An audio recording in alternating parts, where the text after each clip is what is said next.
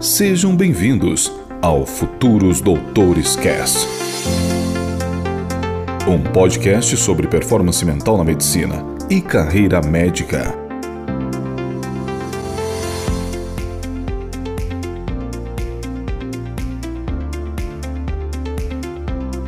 Doutora Paola, seja bem-vinda ao Futuros Doutores Cast.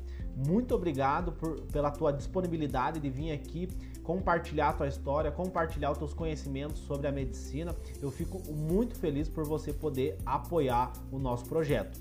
Para nós começar a nossa conversa aqui, o nosso bate-papo, eu gostaria que tu comentasse para os nossos ouvintes, para o pessoal que está acompanhando aqui o Futuros Doutores Cash, o que que tu faz hoje na medicina, como que você atua dentro da medicina. Tudo bem. É, primeiramente, queria agradecer a oportunidade de estar aqui conversando com você, com vocês que estão ouvindo. Meu nome é Paola, eu sou pediatra. É, eu fiz residência de pediatria, logo depois eu me especializei em medicina integrativa e hoje eu me especializo em nutrição materna infantil. Então, hoje, meu nível de atuação dentro da pediatria é muito mais focado na, na, na medicina preventiva, na pediatria preventiva, muito mais do que sintomas e remédios, que é o que a gente é ensinado muito na faculdade de medicina, né? É, decorar sintomas, decorar remédios que tratam sintomas, não. Hoje a minha abordagem com as crianças é muito mais voltada para prevenção, para estilo de vida e focar nas crianças como seres únicos, é, que é uma coisa que a gente vê muito para adulto, mas para criança ainda é pouco explorado. Perfeito. Tu está empreendendo uma área bem nova aí dentro da pediatria, né? Eu participei de alguns plantões acompanhando um residente em pediatria na, nas minhas férias. E eu, quando eu comecei a consumir ali o teu conteúdo no Instagram, eu vi, cara, que incrível o teu projeto de você educar a mãe, né? Você educar o teu paciente, não só prescrever o remédio. Exatamente. O, eu, o, meu foco realmente é que as crianças não percam a saúde. Eu sempre falo isso. Olha, a gente conversa muito, vê muitos adultos falando sobre isso como eles perderam a saúde ao longo da vida, entrando no piloto automático e acabaram tendo que recuperar essa saúde depois. E eu acho que as crianças não precisam disso. Elas não precisam entrar no piloto automático, elas não precisam perder a saúde para depois recuperar a saúde. Então, hoje, o meu foco é muito mais na prevenção. Então, eu uso as minhas redes sociais para poder explicar para os pais como eles conseguem sozinhos, às vezes não precisa ter acesso à consulta, mas se alimentando melhor, tendo um estilo de vida melhor, focando nas emoções da criança, que é uma coisa que também poucas pessoas falam, a gente consegue que essas crianças mantenham a saúde ao longo do tempo, em vez de entrar nesse piloto que é dormir mal, comer mal, ser viciado em tela e acaba perdendo a saúde para ter que recuperar depois. Então, hoje em dia, eu tenho um foco muito grande nas redes sociais, no sentido de ensinar principalmente a parte alimentar, que é uma coisa que para as crianças ainda é muito difícil, né? Perfeito. Ao, daqui um pouquinho nós já vamos entrar nessa questão da parte alimentar, porque eu acho que pode agregar muito valor para as pessoas que estão consumindo aqui o nosso podcast, que geralmente é estudante de medicina ou até mesmo vestibulando medicina, quem ainda não entrou na medicina, porque eu quero comentar contigo essa questão alimentar, essa relação do intestino, o cérebro, o desenvolvimento cognitivo da criança. Eu acredito que tem uma relação muito grande e daqui um pouquinho nós vamos entrar nesse tópico. Mas doutora, para eu gostaria aqui de voltar lá no teu início. Como que você era como estudante? Como é que foi a tua transição assim? Porque a gente tem essa crise ali na, na adolescência de pô, o que, que eu vou fazer da minha vida? Tu chega ali, tu, como que foi a tua, a, a tua escolha, os motivadores? Pô, eu quero ser médica, eu me vejo sendo médica, ajudando as pessoas através da medicina. Como é que foi isso contigo? Então, comigo, é assim, desde criança pequena, assim, eu lembro que todos os meus amigos, a gente perguntava, ah, o que você quer ser quando crescer? E os meus amigos sempre respondiam, meus priminhos respondiam, ah, é, aeromoça, astronauta, piloto de fuga, é sempre isso, ninja, não é isso que a gente respondia? É tudo, bailarina, e eu sempre falava médica. E eu, sinceramente, não sei muito de onde veio, porque na minha família não tem médicos. A gente não é. Eu e minha irmã, nós duas somos médicas, pediatras, mas nenhuma de nós, a gente não tem uma influência, a gente não se inspirou em alguém. Mas a minha irmã, por exemplo, ela não queria ser médica, ela queria ser veterinária, oceanógrafo, bailarino, tudo, mas um pouco igual qualquer criança. Então eu acho que é difícil mesmo a gente chegar ali. É normal se a gente está nessa fase, ah, meu Deus, será que eu quero isso mesmo? Será que eu tenho certeza que é isso que é para sempre? Eu entrei na faculdade com 17 anos eu queria fazer medicina, mas é claro que a gente tem essa dúvida, mas será que eu vou me dar bem com isso? Será que é isso mesmo? E alguma coisa dentro de mim eu já queria ser. Então, para mim, foi mais escutar o meu coração mesmo. Então, a dica que eu dou também para quem está nessa fase, meu Deus, mas será que é isso que eu quero? É difícil? É, mas qualquer profissão é difícil. Se você sente dentro do seu coração que é aquilo que você quer, então segue seu coração. Que é isso aí mesmo. Então, para mim, sempre foi assim. Eu não sei, eu não, não, me baseei em ninguém que eu conhecia, que eu amava, que, eu, que me inspirava. Eu acho que era meu mesmo. E essa tua escolha, Paola, essa tua escolha, ela influenciou na tua relação com teus estudos? Porque tu, ah, eu quero ser médica, então eu vou ter que estudar muito, eu vou ter que me dedicar muito. Esse, essa tua escolha, ela influenciou na, no teu comportamento como estudante? No final, acho que sim, porque assim, desde o começo, eu, eu era um ano adiantada na escola, eu já, eu sempre gostei de estudar, eu gosto de estudar, eu tenho prazer em estudar. Então eu já era estudiosa, assim, desde o primário, daí depois o ginásio. No colegial é que a gente sente uma pressão maior, né? Porque você vê que a concorrência é muito maior, você sente uma pressão muito maior. Mas para mim não era difícil estudar, porque era uma coisa que já sempre fez parte da minha rotina. Na minha... É uma coisa também que eu ensino para os pacientes, tá? A rotina é a chave na vida da criança. Então, tinha a rotina, eu tinha o horário para estudar, tinha o horário para brincar, tinha o horário para comer, tinha o horário para tomar banho. Então, assim, era uma coisa tão organizada que sempre fez parte da minha vida. Então, a gente sente uma pressão maior no colégio, né? No colegial, que é o final, que é o vestibular, uma pressão muito grande. Para mim foi uma pressão muito maior, porque o meu sonho era fazer medicina em Taubaté, eu sou de Taubaté. E eu fiquei tão nervosa. É, Taubaté, interior de São Paulo. Eu nasci em Belo Horizonte, mas eu fiquei muito pouco tempo lá, já vim para Taubaté, então eu vivi a vida inteira em Taubaté. E eu estudei tudo, mas eu estudei focado para entrar na medicina em Taubaté, que era o meu grande sonho. Só que eu acho que eu fiquei tão nervosa na hora da prova que eu não. É esse que é o problema nosso também. A gente fica, né? E o nervosismo atrapalha demais. Às vezes você tá preparado, mas a ansiedade é tão grande, a gente precisa tentar controlar essa ansiedade. E eu acabei não passando. E aí depois eu entrei, no, tinha 17 anos, né? Então eu entrei no cursinho e fiz seis meses de cursinho. Aí no meio do ano, os meus pais falaram: Ah, por que, que você não faz, é, presta faculdade em Vassouras, que é Rio de Janeiro, né? Porque a gente tem alguns amigos que fizeram lá e tudo. Vamos, é, vamos tentar. Eu falei, ah, vamos sim, mas é porque eu não queria, entendeu? Eu acho que você estava tão desencanada, você só tinha focado no estudo, não na parte do estresse. E aí foi, eu, eu, passei e fui fazer em Vassouras. Mas a, a, questão de o que me pegou ali foi mais no final, porque como a minha rotina já era de estudar, e a dica que eu dou é criar uma rotina, o final é que a gente fica ansioso, porque, meu Deus, eu vou para onde? Eu vou mudar de estado, mas eu quero ficar em Taubaté. Meu sonho é ficar em Taubaté, isso atrapalha muito, a gente precisa controlar isso. Perfeito. E doutora, comenta como é que foi a tua relação desses seis meses de cursinho aí, e é, uh, eu gostaria que tu pontuasse como que foi a tua experiência de transição, né? Porque tu comentou aqui para nós que tu fez seis meses de cursinho e aí você já entra dentro da faculdade de medicina. E aí tem um detalhe bem importante que é a tua idade. Você entra na faculdade de medicina com 17 anos. E às vezes, a, às vezes você entrar na medicina com 17 anos não é só pontos positivos, tem vários pontos negativos. Então comenta aí é, é, esse, esse ponto aí de transição na tua vida. Então, aí eu fui fazer o cursinho. O cursinho é. Por um vestibulando de medicina, ele é mais pesado. Na verdade, para quem faz engenharia, de verdade, quem está comprometido vai ser sempre pesado, concorda? Qualquer área que você escolher. Só que tinha uma ansiedade muito grande, um medo, ah, meu Deus, será que eu não vou passar? É muito jovem, né? E no final, hoje, que eu tenho 36 anos, eu enxergo que não faz diferença. Se eu tivesse demorado alguns anos a mais ou a menos, né? A coisa vai acontecer. É só você se preparar, dar o seu melhor, que a coisa vai acontecer. E aí eu entrei com 17 anos na faculdade de medicina. Então, o que, que aconteceu? Para mim, eu não queria ir. Eu não queria ir porque era outro estado, eu era meu sonho ficar em Taubaté, mas ao mesmo tempo eu pensava, bom, e se eu não passar? Tá vendo a ansiedade de novo? E se eu não passar mais, se for a minha única chance, eu preciso agarrar essa oportunidade, né?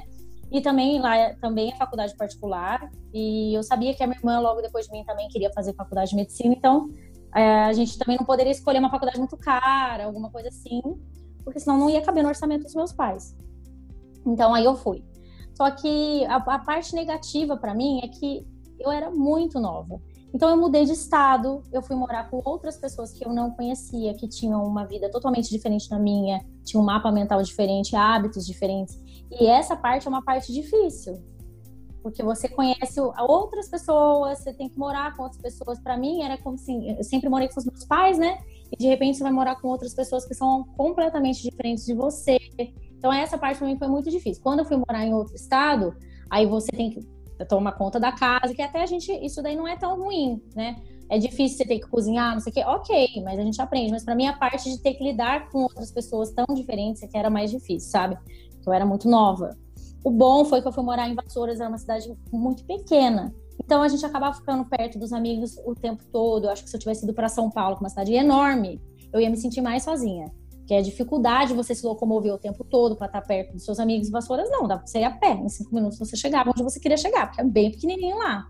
E a questão para mim que me chocava também, que eu até conversei com você antes, foi a questão das drogas, porque é uma coisa que a gente fala, ah, tem muita droga na faculdade de medicina, mas também tem em todas as faculdades, em todas as áreas.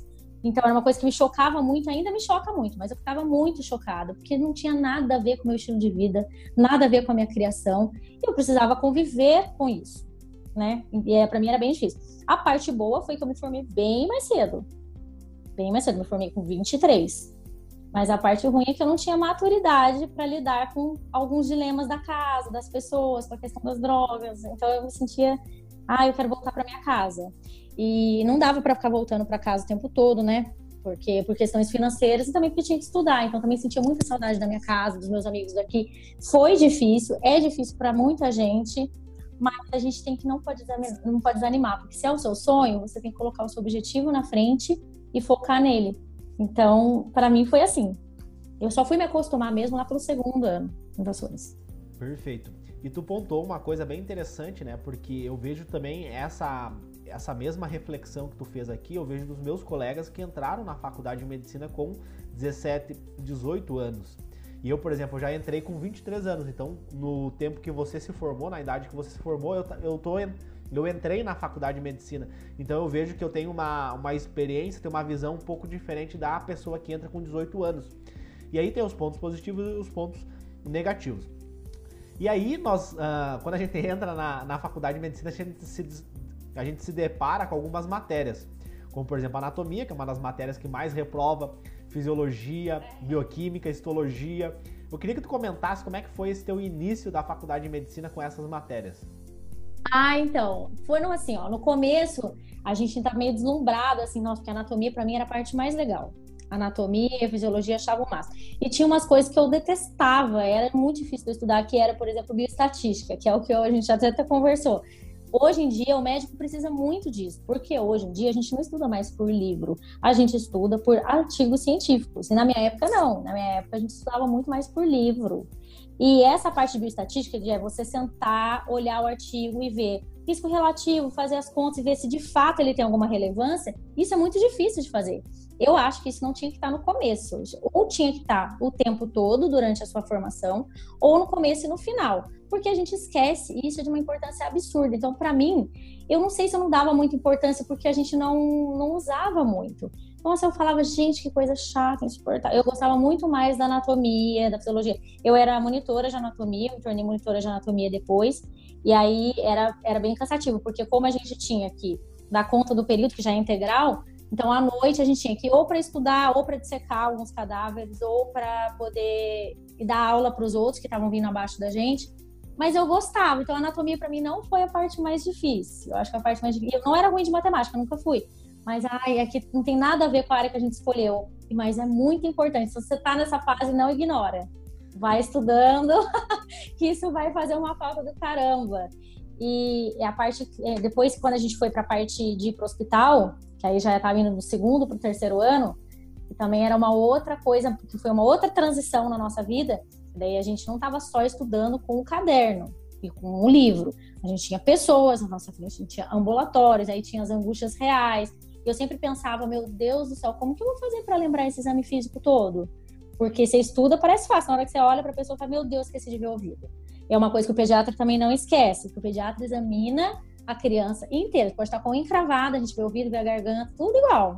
E é uma coisa que também é, eu tive que criar uma metodologia, né? Eu sempre o professor falava, gente, cria um roteirinho na cabeça de vocês, como se fosse um ABCDE, e todo problema que o paciente tiver, você vai examinar exatamente igual no roteirinho, que é nada mais do que o ACLS, o PAUS, né? A gente não faz isso? A gente não põe modelo? Não vai esquecer do exame físico. E olha só o dilema que eu tinha nessa época, pensando, meu Deus, eu vou esquecer o exame físico.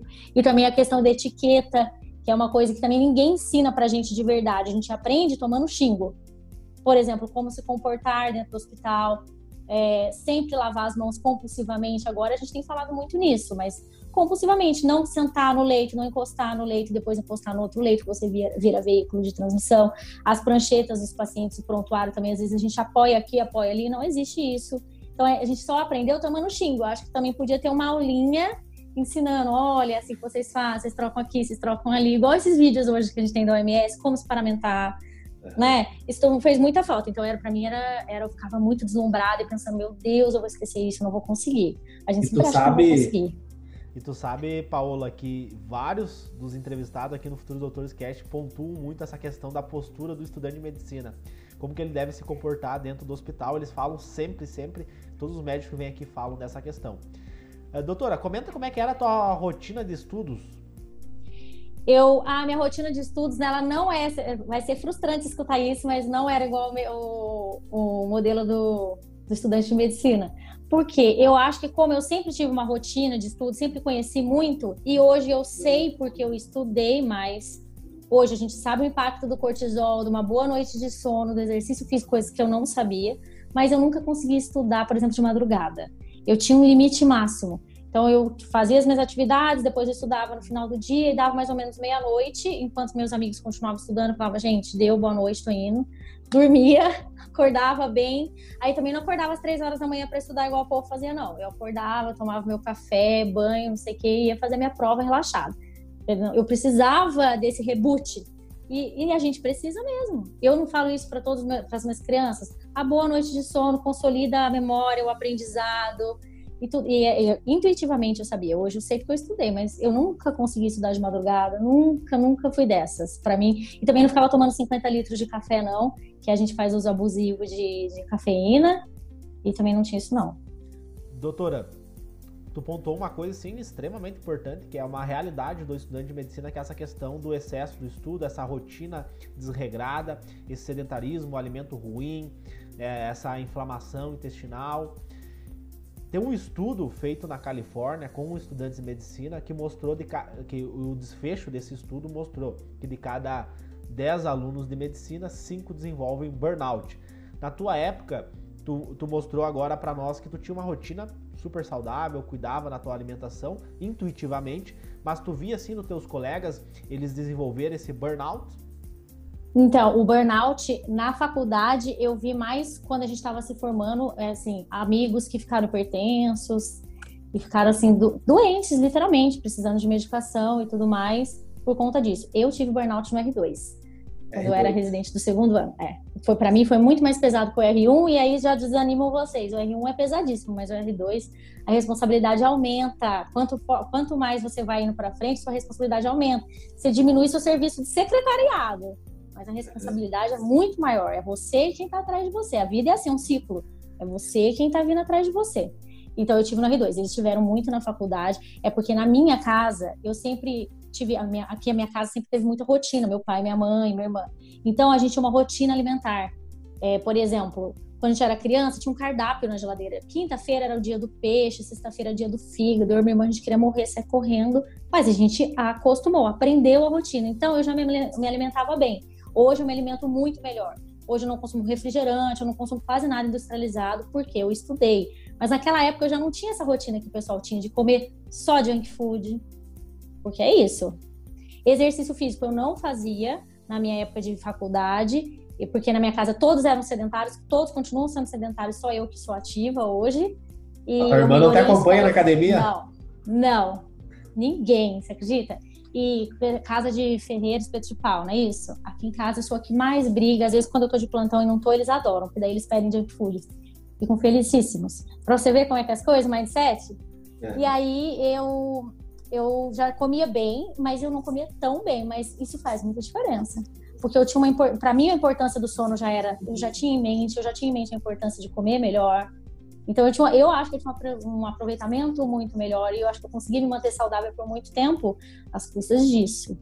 Quando foi para residência, que aí realmente eu tive burnout no R2, porque na minha época de residente aqui em Taubaté nós éramos quatro, hoje acho que são sete ou oito, e a gente tem que dar conta de um serviço muito grande. A residência é um período complicado, necessário, mas extremamente complicado. Na verdade, a carga horária é muito maior do que aquela que você está vendo. 60 não passa nem longe, nem longe da carga horária real por semana. É muito extenuante. Mas depois, quando eu olho para trás, eu vejo a importância disso. Para mim, a, a, repetição me causou muito aprendizado. Eu aprendi muita coisa. Eu aprendi relacionamentos pessoais, eu aprendi me relacionar com os meus pacientes, eu aprendi até com os, com os meus chefes como você quer ser, como você não quer ser. E também isso é uma coisa que faz muita diferença, né? Um modelo. E faz muita diferença. E daí eu tive um burnout no R2. Aí eu fiquei bem. Eu lembro que eu tinha um sono perturbadíssimo. Às vezes eu dormia em casa. A cada uma, uma a cada duas noites eu tinha que dormir no hospital. Então é bem extenuante mesmo. E eu, eu dormia em casa, às vezes eu acordava assim, gente, cadê o bebê? Que bebê, né? Sonhava que estava internando, sabe? Então o que eu falo, eu falo hoje é cuidem do estilo de vida de vocês, da mente, meditação. Não caiam nessa de entrar no piloto automático, porque não compensa. O preço que a gente tem para pagar depois é muito maior. Perfeito. E tu sabe, doutora, que eu estava acompanhando, eu falei no começo aqui do podcast que eu acompanhei nas férias um R1 em pediatria. Ele estava contando os dias para virar R2, porque ele acreditava que ia reduzir o trabalho dele, né? eu, hoje em dia eu faço preceptoria voluntária dos residentes de pediatria em Taubaté e em São José dos Campos, que é muito próximo da minha cidade, uns 40 quilômetros. E eu vejo ele, mas eu não falo. Falo, ai, ah, gente, não é assim, né? Não vou destruir o sonho da pessoa, mas eu tenho que falar a verdade. Ó, o R2 é muito mais responsabilidade, calma. Cada coisa no seu tempo. Parece até pai falando, né? Uhum. Coisa no seu tempo. Mas é isso aí. É muito difícil, é muito extenuante é importante, o aprendizado é incrível, você aprende tudo. Você não aprende só a medicina, não, você aprende relacionamento com as pessoas, com os pacientes, é, valorizar a história dos pacientes, foi o que eu mais aprendi na, na residência também. E, mas vai, quanto mais você vai virando R+, R+, a responsabilidade aumenta. Né? Perfeito. Né? Doutora, vamos voltar um pouquinho lá atrás. Como é que foi o, o, teu, interna, o teu internato, né? Tu comentou que tu fez na, no Rio de Janeiro, né? Tu não conseguiu uh, passado em Taubaté e tu fez no Rio de Janeiro. Como é que foi a tua faculdade, assim? Tinha uma estrutura boa pro internato? Porque eu conversando com vários estudantes, hoje eu tenho contato com vários estudantes do Brasil inteiro e a gente começa a acabar fazendo esse intercâmbio, né? Trocando, uh, conversando em relação ao hospital e eu percebo que o hospital ele é fundamental para você conseguir fazer um bom internato, né? Eu fiz faculdade em Vassouras, né? E lá a gente tinha um hospital próprio, então a gente já começava a frequentar ali desde o segundo ano, para ambulatórios e tal. Depois você acompanha alguns plantões. Aí quando eu fui para o quinto ano, que eu virei interna mesmo, a gente tinha convênios com hospitais fora. Então eu fiz no Mandaqui, no Hospital do Mandaqui. E é uma diferença, é, a dinâmica é outra, o hospital é enorme. Eu fiz a parte de pediatria no Hospital Cândido Fontoura, em São Paulo, e o Hospital do Mandaqui. Sim, é uma diferença incrível. Ali a gente é como se fossem os residentes, né? Você trabalha pra caramba, você vê muita coisa, o volume é muito alto, a complexidade é muito alta, você vai rodando nas outras cadeiras e vai acompanhando, então você vai vendo ali exatamente o que, que você quer. Porque também eu não era uma pessoa que, que ia pediatria desde o começo. Então, eu não era uma pessoa. Porque a minha irmã, por exemplo, entrou na faculdade já sabendo que queria ser pediatra. Eu admiro isso, e isso é uma coisa que eu acho que se eu soubesse, talvez eu pudesse ter focado mais. Mas é normal. A minoria das pessoas é que sabe com certeza absoluta, eu quero cirurgia geral. A grande maioria se apaixona por outras áreas, e aí você vai vendo para onde você pende, para onde você tem um dom maior. E foi assim que aconteceu comigo. Então fez uma diferença muito grande eu ter ido para São Paulo, porque o hospital é enorme, a complexidade é enorme, o mundo de coisas que você vê é muito maior. aqui em Taubaté também tem um hospital grande, tudo, mas não se compara, né? Porque São Paulo Perfeito. É enorme, mas faz diferença, assim, a questão do hospital faz muita diferença. Muitas vezes eu vejo faculdade que não tem hospital próprio também, fica defasada, né? Ele fica muito mais teórico e menos prático. Tem que ter um equilíbrio. Com certeza. Ah, por exemplo, a minha faculdade ela é dentro de um hospital. Então, desde o primeiro semestre a gente já tem acesso, né? Eu, que nem tu comentou ali da questão de tu escolher, eu já no início da faculdade me apaixonei por neuro, né? Eu me vejo no futuro atuando aí dentro da neuro, gosto muito. Toda semana tô no bloco cirúrgico acompanhando cirurgias. Agora não mais, né, por causa da quarentena, mas sempre tive esse contato com, com uma equipe de neuro. Então, isso eu penso que faz uma grande diferença, né? Você fazer uma faculdade com um bom hospital. Sim. O volume de coisas, a complexidade faz muita diferença. Sim. E doutora, tu teve alguma dificuldade no teu internato, alguma coisa assim? Tu falou do burnout só na só na, no, no, R2. Mas no internato teve alguma dificuldade ou foi bem tranquilo para ti? Tu já chegou no internato com uma boa base teórica, uma boa base prática? Cheguei na facu... no, no, internato com uma boa base teórica, sim. É, nas provas a gente saiu, pelo menos todo mundo que era ali da minha turma saía super bem. A parte prática que pra gente era um grande aprendizado. Aí a complexidade era difícil porque assim, São Paulo era muito grande, às vezes você é interno e a gente tinha que passar visita nos leitos e passar o round com os staffs junto com os residentes, porque como era muito grande, então não dava só para o residente, tinha que dividir de fato o serviço. E isso daí era complexo, porque eu ainda estava no quinto ano, estava aprendendo, e morar em São Paulo também foi um desafio ali naquela fase, porque você ainda é estudante, é, aí eu tinha que ficar me locomovendo muito de metrô, aí chegava, saía 5 da manhã para chegar o tempo, chegava muito tarde. É extremamente cansativo. Porém, o, o, fato de estar ali em São Paulo, num hospital tão grande, fez muita diferença para mim depois, porque a gente já tem mais habilidades com é, coisas que a gente precisa fazer, sutura, catéter, não sei o que, você vai tendo habilidades diferentes de quem está só na parte teórica. Então fez muita diferença. Só que para mim foi muito cansativo. Eu morar em São Paulo é complexo, não é igual morar em Vassouras. Lembra? Vassouras, em cinco minutos a gente estava em qualquer lugar a pé. São Paulo não, você tem mais horas para se deslocar, isso cansa. A responsabilidade para você aumenta, apesar de você ainda ser um interno. Então, para mim foi difícil, para todo mundo é difícil, mas dá certo. E a PED, como é que foi essa tua relação aí com a pediatria aí? A PED a pediatria não era o grande amor da minha vida. Eu, quando eu rodei no Cândido Fontoura, eu achava muito legal, assim, porque lá era só pediatria mesmo. E aí a gente vê como os pediatras eles são outro tipo de médico. A gente tem um olhar muito mais cauteloso das coisas, a gente tem um olhar muito mais minucioso. E eu não, não tinha isso. Na verdade, eu não era apaixonada por pediatria. Eu gostava de ver, eu achava. A gente tem a impressão até que é mais simples mas não é mais simples nada. É, muda por faixa etária, muda por um monte de coisa. Então eu, eu terminei a faculdade e vim, voltei para minha casa, fiquei lá rodando quase seis meses no Cândido Fontoura e vim para minha casa. E aí eu vim, voltei a fazer o cursinho preparatório porque eu achava que eu queria fazer clínica médica. E aí eu fiquei alguns anos ainda fazendo entrei em clínica médica. Só que nisso minha irmã se formou, começou a fazer residência de pediatria e aí eu comecei a gostar muito das coisas dela. Comecei a me apaixonar muito pelas coisas dela. E aí, quando eu entrei na faculdade, quando eu entrei na residência de, de clínica, que eu entrei no Hospital do Campo Limpo, no SUS, aí eu desisti. Falei, não, eu vou voltar para casa e vou fazer pediatria. Foi assim minha história de amor de pediatria. E depois que eu comecei a fazer pediatria, eu pensei, cara, graças a Deus, porque era isso que eu quis mesmo. Eu acho que eu tinha que passar por tudo isso, me apaixonar a partir dela, e eu acho que eu jamais seria feliz se não fosse pediatra. Jamais. Porque eu demorei para entender, mas era aquilo ali mesmo. É. Então, se a, muita gente fica na mesma que eu, ah, meu Deus, eu, eu quero fazer clínica, porque eu acho que vou fazer pneu. Não. É, segue seu coração que no final vai dar certo. E foi assim comigo. Doutora, como é que foi a tua, a tua, formatura, a sensação ali de pegar o CRM depois de seis anos estudando ali, como, né, só sofrendo?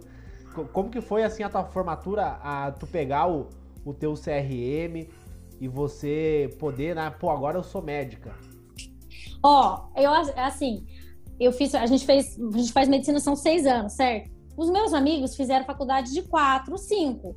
Então era triste que eu pensava, gente, o pessoal já tá trabalhando, já comprou carro, já não sei o quê, eu tô aqui ainda, gente, acordando cinco da manhã para pegar o metrô lá na Sé pra parar lá no Mandaqui, não sei o quê, nanana. Ah, essa parte a gente queria falar, cara, não aguento mais, sério se não acabar agora, não vai dar mais. Aí, quando, aí, quando me formei, foi uma emoção enorme, assim, a formatura, você vê a felicidade dos seus pais, porque os meus pais também focaram muito, né? Eles, Eles pagavam, né? Então tinha toda essa questão é... financeira.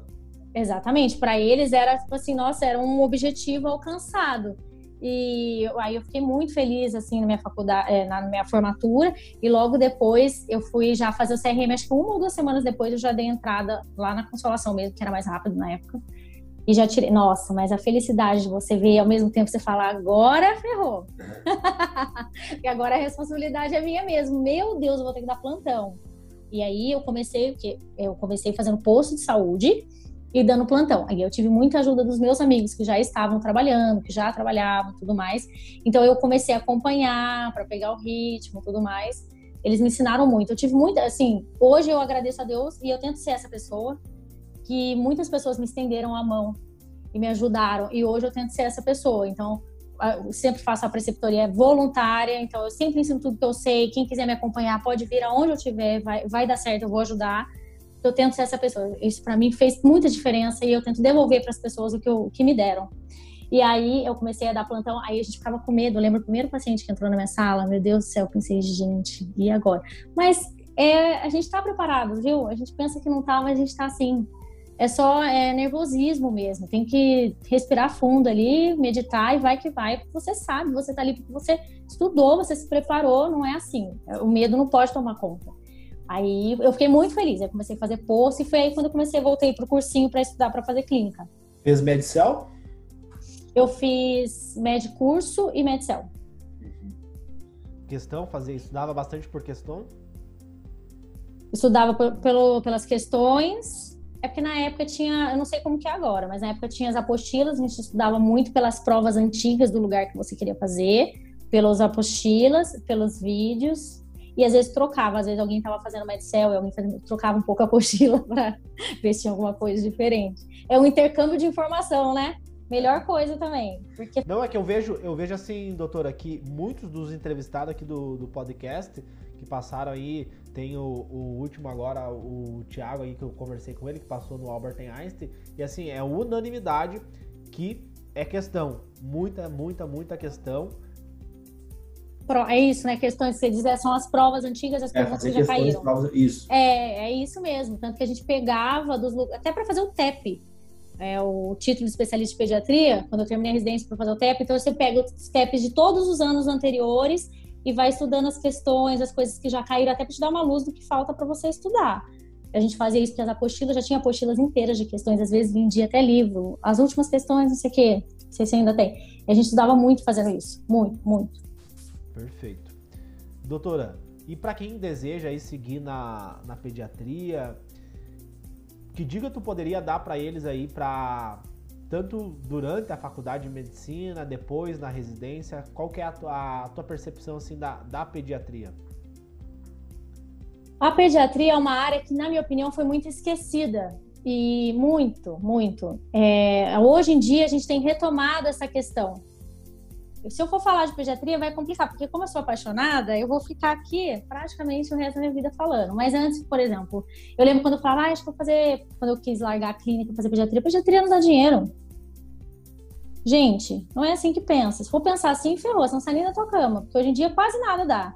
É o amor que você põe, a dedicação que você põe que vai te dar uma recompensa. Às vezes financeira e às vezes outras recompensas. Então, não caia nessa também. Se for ficar nessa de, ah, não sei o que, não dá dinheiro. Muitos querem especialidades cirúrgicas, porque os procedimentos dão mais dinheiro. Enfim, para mim não era uma coisa que. É claro que é uma coisa importante, mas não era isso que movia as minhas decisões. A pediatria é um mundo mágico. As crianças, elas têm uma força que é incrível. Eles, as crianças definitivamente não são como os adultos. Então você acompanha crianças que estão às vezes fazendo quimioterapia, vendo desenho, brincando, eles não têm, eles não se entregam dessa forma. E com eles as coisas são muito rápidas, então às vezes a criança fica piora muito rápido, mas também melhora muito rápido. E aí você vê a magia acontecendo. Então a pediatria, e é, eu acho assim, se a gente de verdade quiser mudar esse mundo, a gente tem que começar por eles. A gente tem que pôr todos os nossos esforços para que a vida deles seja muito melhor. E assim eles vão continuar tocando para frente. Então, eu acredito que a gente pode de fato mudar o mundo a partir das crianças, que a gente já tá, ó, a zona que tá. Pois é. Doutora, o pediatra ele pode atuar em várias frentes, né? Fazendo sala de parto, consultório. Exato. Existem as subespecialidades da pediatria, né? Então você pode ser neuropediatra, cardiopediatra, pneumopediatra, endócrinopediatra, ah, é, ou você faz neonatologia. Então é a mesma coisa, só que a gente é, é outro mundo. Eu fico pensando assim, é outro mundo. A gente calcula tudo por peso, tudo mais minucioso, a gente é muito mais atencioso. Alguns detalhes para a gente fazem mais diferença. Os médicos de adulto às vezes não valorizam coisas que para a gente tem muito valor. Questões, por exemplo, a mãe fala assim: Ah, doutora, eu acho que tem alguma coisa errada com meu filho. Às vezes você não sabe nem de onde está vindo, mas ela é a mãe, ela tem um, um instinto de mãe, ela fica com a criança o dia inteiro. Se tem alguma coisa errada, você tem a obrigação de procurar. E no adulto a gente não, às vezes, ah, eu acho que tem alguma coisa errada. Você fala, então observa. Não é igual, sabe? O jeito de pensar não é igual. E É isso, eu acho que assim, completamente diferente. Você pode fazer as suas subespecialidades. Hoje eu, eu me especializo em nutrição materna infantil, então eu faço muito mais a medicina preventiva voltada para a epigenética, que é a Doutora, diferença toda. Nós estamos, eu sou o presidente aí da Liga de Endocrinologia e Metabologia da faculdade que eu estudo, foi a liga que eu ajudei a fundar, nós estamos escrevendo um relato de caso diabetes mellitus neonatal. Quando a gente pegou esse caso com o endocrinologista, olha que interessante que o endocrinologista falou falou o seguinte para nós: a mãe, se vocês quiserem, ela dá uma aula para vocês sobre fisiopatologia da diabetes mellitus neonatal. E aí ele usa isso como uma argumentação para falar que o sucesso dessa criança no tratamento da diabetes mellitus neonatal foi advindo da postura da mãe e conversa com isso que tu falou, né? Exatamente. Exatamente. Você vê como a mãe é você é, isso é intuição, né? A mãe ela tem um instinto, ela sabe, ela tá com a criança todos os dias, ela percebe coisas minuciosas e a gente tem que dar valor. E realmente, o, eu acho que a postura da mãe com relação a estilo de vida, dieta, faz toda a diferença também para a criança, para o binômio e para a criança.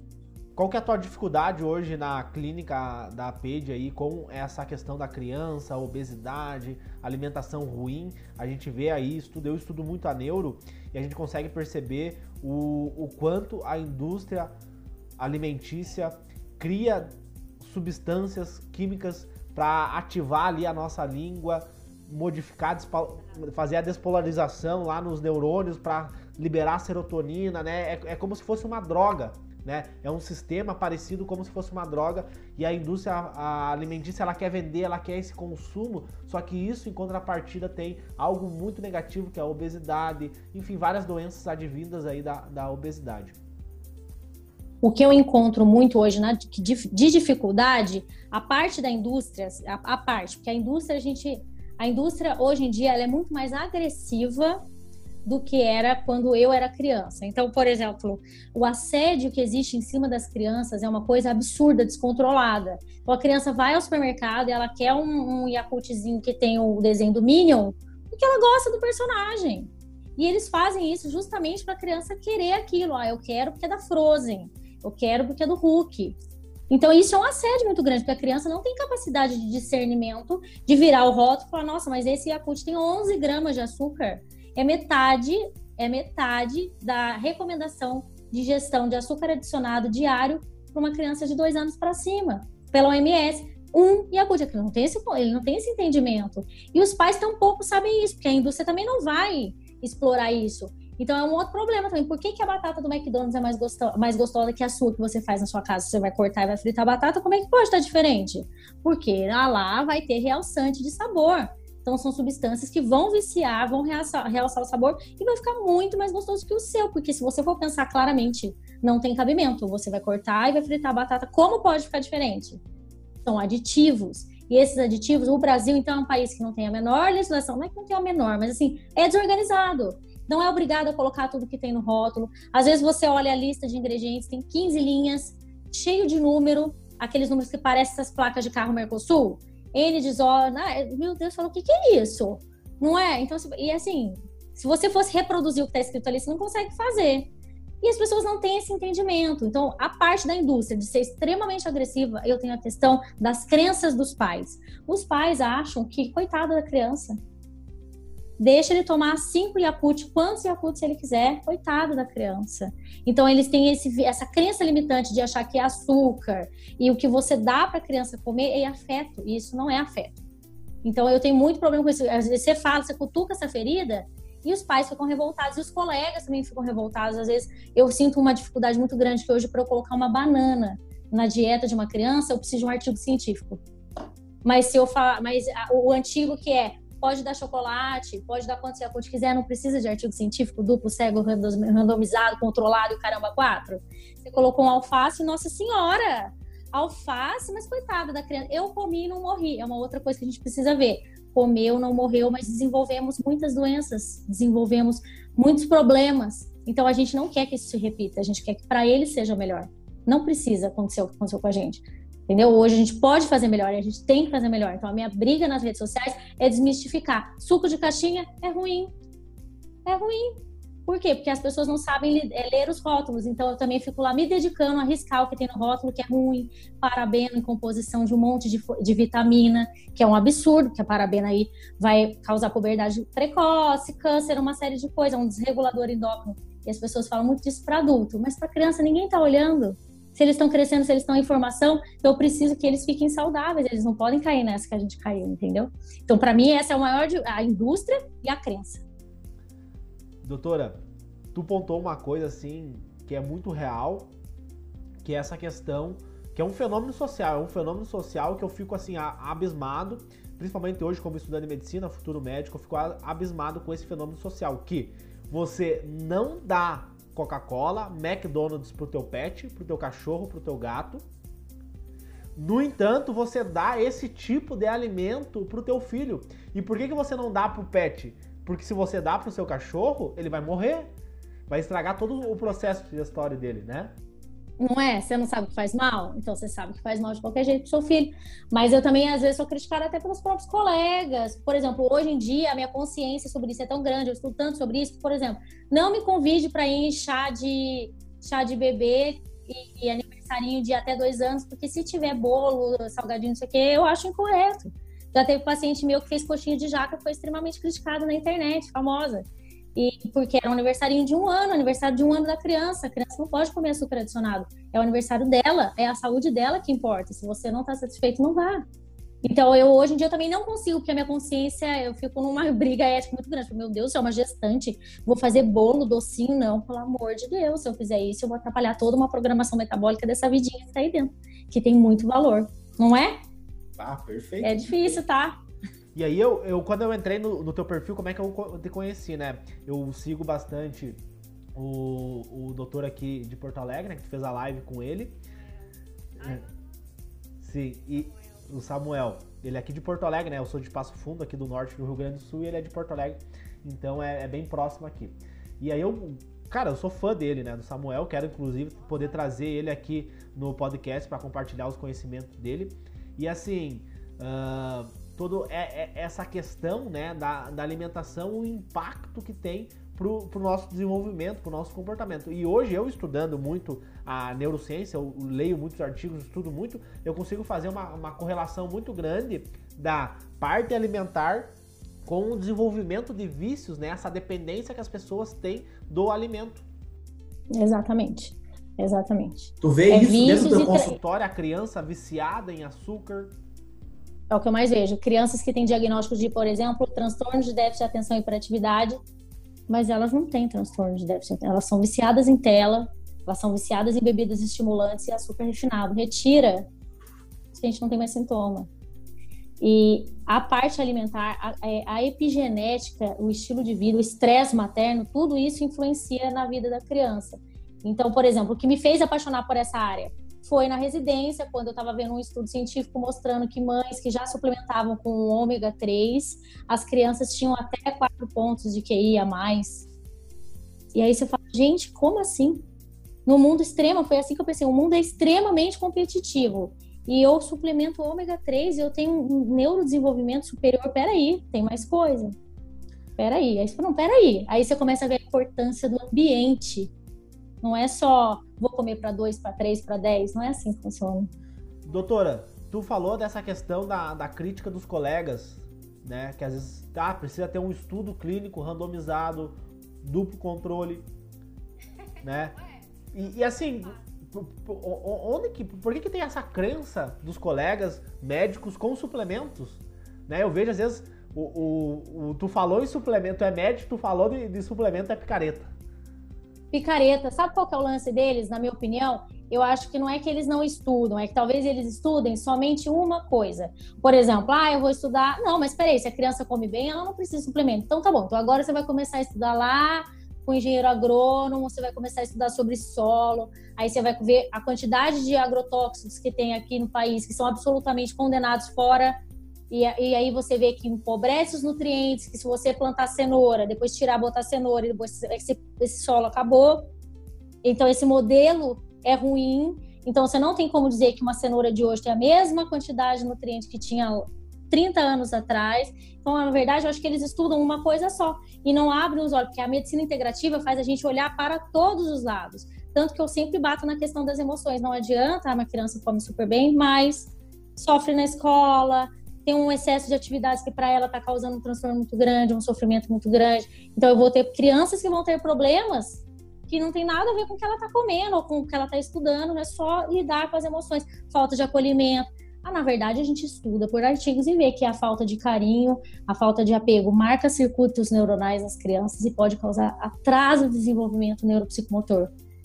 Então, olha só, como, se eu olhar só para um lado, eu falo, não, mas aí tá tudo bem, tá comendo bem, o leite tá ok, e não é assim que funciona. Então a gente tem que abrir a caixa e olhar que a criança é uma, igual isso aqui, ó. É impressão digital, cada um tem o seu. Então ela é diferente do outro, pronto, acabou. E aí eles ficam nessa, ah, nossa, mas você vai prescrever vitamina D? Aí dá até um sono. Fala, ai, gente, pelo amor de Deus. pelo amor de Deus, a gente tá no inverno, o fulano tem uma pacientes ileostomizados, um monte de coisa, não, não tem nem como absorver. Como é que você não vai prescrever? Você vai deixar ele no sol? Então, assim, é considerar que cada pessoa tem sua dificuldade, cada pessoa é única. Se você faz isso para um adulto, a criança também merece.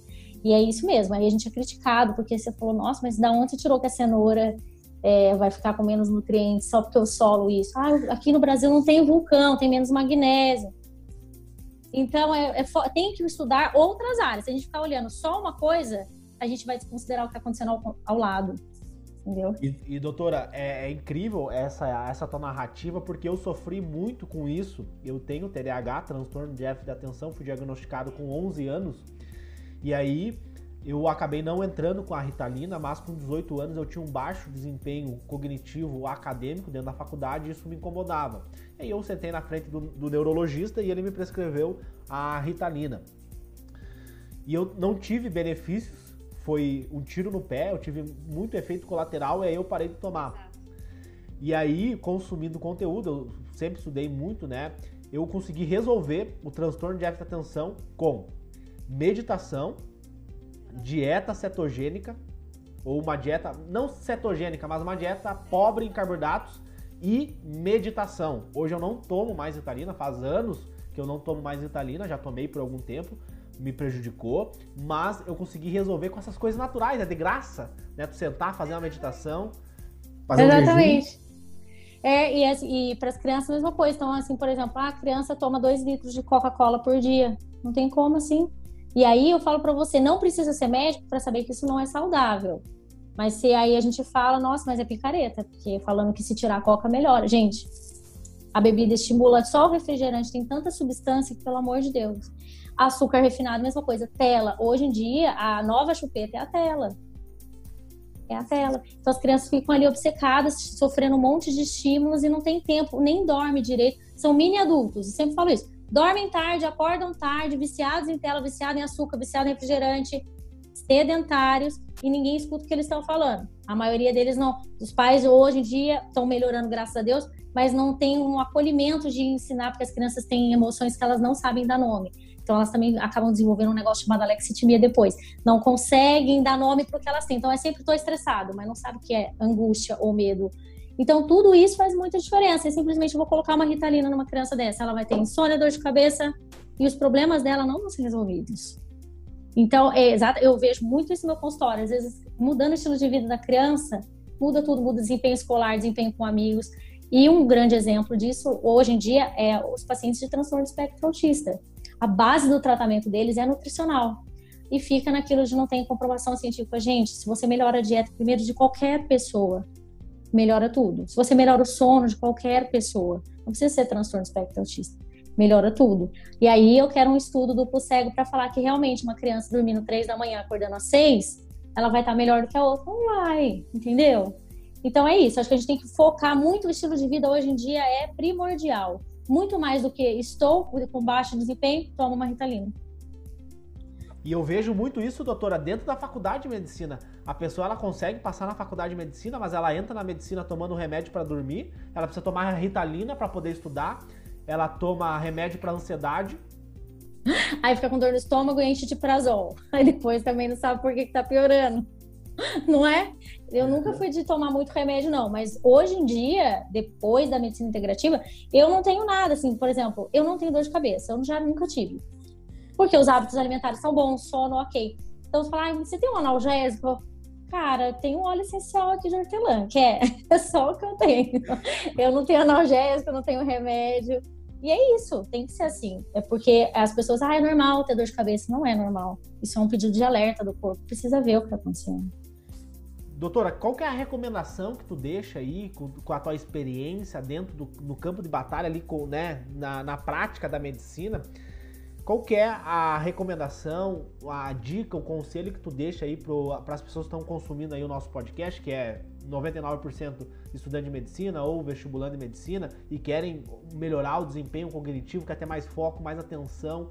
Tu, tu pontuou, né, ao longo do podcast, deu para perceber que tu falou muito dessa questão de estilo de vida, mas eu, eu gostaria que tu pontuasse dicas mais pontuais, assim, em relação à alimentação, exercício físico, pudesse deixar de recomendação para essas pessoas que têm o sonho de ser, ser médicos. E muitas vezes o médico não cuida da saúde, ele vende saúde, mas ele não cuida da saúde.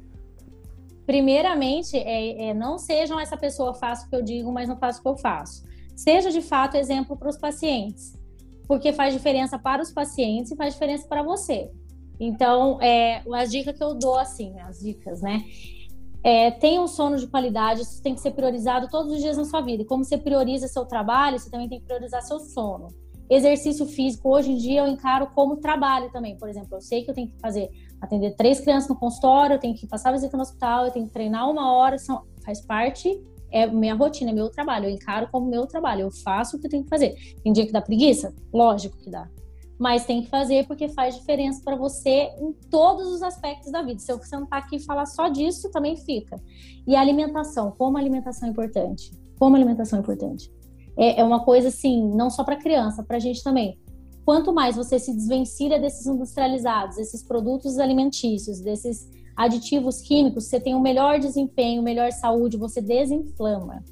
Alguma alimentação específica, doutora? Cetogênica, low carb, plant-based diet, alguma coisa assim? Ou oh, alimenta, alimenta eu, eu sempre falo assim, para todo mundo, é, para todo mundo, comida de verdade. É o famoso desembale mais, né? Desembale menos e descasque mais, certo? E aí você tem que ver a sua individualidade. Ah, eu, eu tenho uma história que minha família inteira tem diabetes, eu tenho resistência à insulina, então para mim eu vou me beneficiar mais uma dieta low carb. Mas às vezes você tem uma insulina ok, não tem história na família, sempre comeu bem, então você não precisa necessariamente fazer uma dieta low carb. Então pensar que você é uma pessoa única, você tem uma individualidade, o que é seu precisa ser respeitado e traçado de melhor forma para você. Mas para todo mundo, todo mundo se dormir melhor vai se beneficiar, se comer comida vai se beneficiar, se fizer exercício físico e meditar, tentar controlar as emoções. Porque lembra daquela história lá? Se você fica estressado, você libera muito cortisol. Se entra em pânico, você libera catecolamina. Então você tem que, de alguma forma, tentar manejar. Como? Meditação, escuta a música que você gosta, dedica um tempo do seu dia para fazer alguma coisa que você gosta, pintar. Muita gente que gosta de pintar, gosta de ler outras coisas que não necessariamente médicas eu gosto de correr com meu cachorro. Então, faça alguma coisa para você se sentir bem. E também você precisa ensinar isso para as pessoas. As pessoas hoje em dia estão muito carentes de informação. É impressionante isso. Às vezes eu falo, gente, eu não sabia que gelatina fazia tão mal. Porque não sabem ler o rótulo. Então, eu perco meu tempo ali, dedico meu tempo ensinando. Gente, lê isso aqui, isso aqui, cinco linhas, não tá bom. Deu quatro, cinco linhas, já para. Deu três ingredientes, ainda tá dando. É assim que essas são as dicas que eu dou de forma geral. E para quem está fazendo medicina, sempre é, siga o seu coração, essa é uma coisa que eu sempre falo. Dentro de você tá as suas respostas. É uma fase difícil, porque a gente fica, ah, será que é isso que eu quero? Será que é essa área que eu quero? Será que eu não sei? Isto é normal, não se sinta sozinho. Muitos passamos por isso. Nossa, a maioria de nós passou por isso, de ter dúvida, de achar, meu Deus, agora eu não vou dar conta. Respira fundo, se prepara, né? Estuda, dê o seu melhor e não se sinta sozinho, porque a gente já passou por isso, a gente já teve dúvida também, a gente tem dúvida todo dia, mas se conecte com o seu interior, que a resposta vai estar tá lá. Você vai saber o que é para fazer. Essa é a minha dica principal. Pediatria, né, gente? Pediatria é muito mais coração e acolhimento do que haters e julgamentos. E venha para, para a pediatria. Primeiro que nós precisamos de pediatras e nós precisamos de pessoas que queiram mudar de verdade a vida das crianças, mudar o futuro daqui para frente. Eu falo que me desculpa os meus colegas das outras especialidades, respeito, porém, eu acho que a parte mais bonita da medicina é cuidar de crianças, que eles precisam muito da gente. E eu jamais seria feliz se não fosse pediatra. Então, se conecte que vocês vão achar como eu achei. Perfeito, doutora. Incrível, incrível essas dicas, conselhos, reflexões. E para entrando agora para o final aí do nosso podcast, né? Foi incrível essa conversa. Eu aprendi muito. Espero que você que está escutando aí o nosso podcast também tenha aprendido muito, como eu. Doutora, a gente viu aí que tu fez tua faculdade, fez tua residência, hoje você faz um trabalho incrível nas redes sociais, ajudando mães, né, mudando o mundo através das crianças, né, dentro daquele contexto que você consegue atuar. O que, que é sucesso para a doutora Paula? Ah, eu podia até repetir aquela frase que eu sempre penso assim: o sucesso é a soma dos esforços repetidos dia sim, no outro também. Eu acho que sucesso é você estar em paz com você mesmo, você fazer aquilo que você acredita, é a sua verdade. Então, por mais que alguém martele, ah, meu Deus, você vai ficar brigando com a gelatina das crianças, vou porque essa é a minha verdade. Eu, essa é a minha verdade, isso é o que eu vivo, isso é o que eu estudo, e eu acho de fato que eu preciso ajudar as pessoas que não sabem, e aí passa a ser uma decisão delas.